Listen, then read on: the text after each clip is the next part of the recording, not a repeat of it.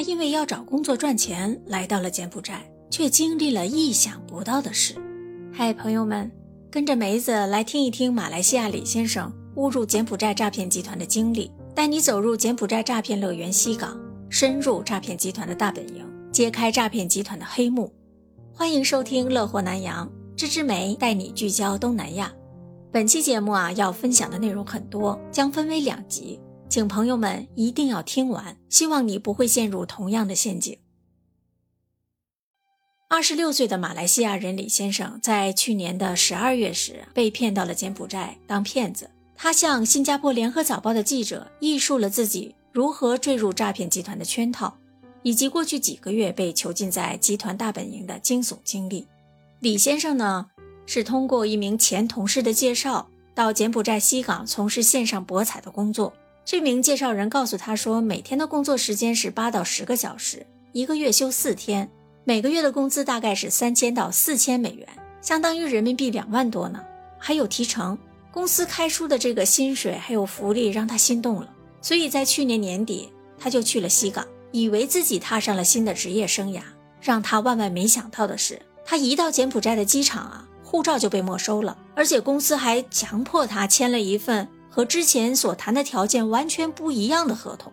每个月的薪水只有一千美元，每天的工作时间增加到了十二小时。更让他震惊的是啊，他从事的职业原来不是网络博彩，而是一名网络骗子，通过微信和 QQ 专骗中国人的钱。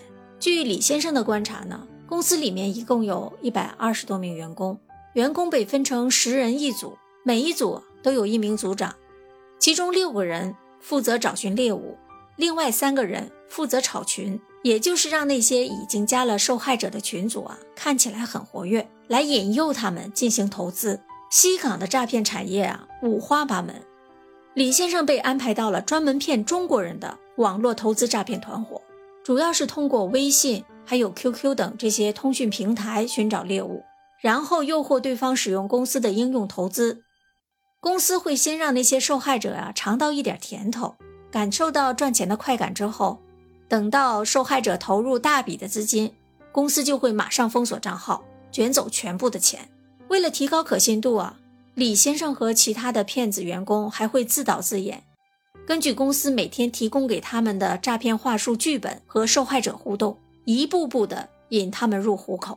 李先生说，他们每天的工作就是通过假账号炒群。一个群组里面呀，有五十个假账号，只有一个是真的客户，让群主看起来很活跃。每天一上班就准备好五十部到一百部的手机，然后就开始跟客户打好关系，道早安、问候等等。然后呢，聊天，接着就把盈利的单子给他看，一直是会推荐那些会赚钱的股票。到最后呢，客户受不了金钱的诱惑了，还是尝试进来开了户。短短三个月内啊。李先生所在的小组就骗了至少三十人，所涉及的金额达到了两百万人民币。在园区里面和他共事的骗子有上百人，大多是来自中国。所有的人都被限制在园区内活动，而负责看守的守卫啊，都配有枪支、电棍，还有警棍。如果被发现要离开园区啊，会挨打挨电。公司的主管也会体罚那些业绩不佳、还有工作态度非常差的职员，罚他们爬楼梯、跑操场。抄写诈骗话术等等，那些骗术高明还有可观营业额的职员呢，就会获得重金奖赏。哎呀，李先生的心里非常难受，同时啊也精疲力竭了。他说他自己完全没有办法接受要去骗别人的钱，因为他从来没骗过人，不甘心沦为骗财的工具。李先生在今年四月初的时候啊，向主管提交了辞呈。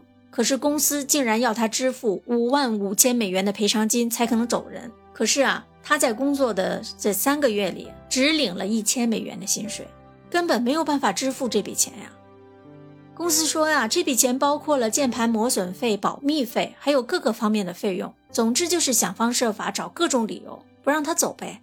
李先生意识到自己无路可走了，就冒着挨打的风险联系了家人。由他的家人通过全球反诈骗组织，英文名叫做 Global Anti-Scam Organization，简称是 GASO，通过这个组织啊，寻求到马来西亚警方和大使馆的协助之后，家人向警方一报案，李先生在一周内就获救了。他现在已经回到了马来西亚，与家人团聚了。所幸的是，没有什么性命之忧。啊，梅子看了这件事情之后，真的是触目惊心啊！一定要分享给国内的朋友们，希望大家能够提高警惕。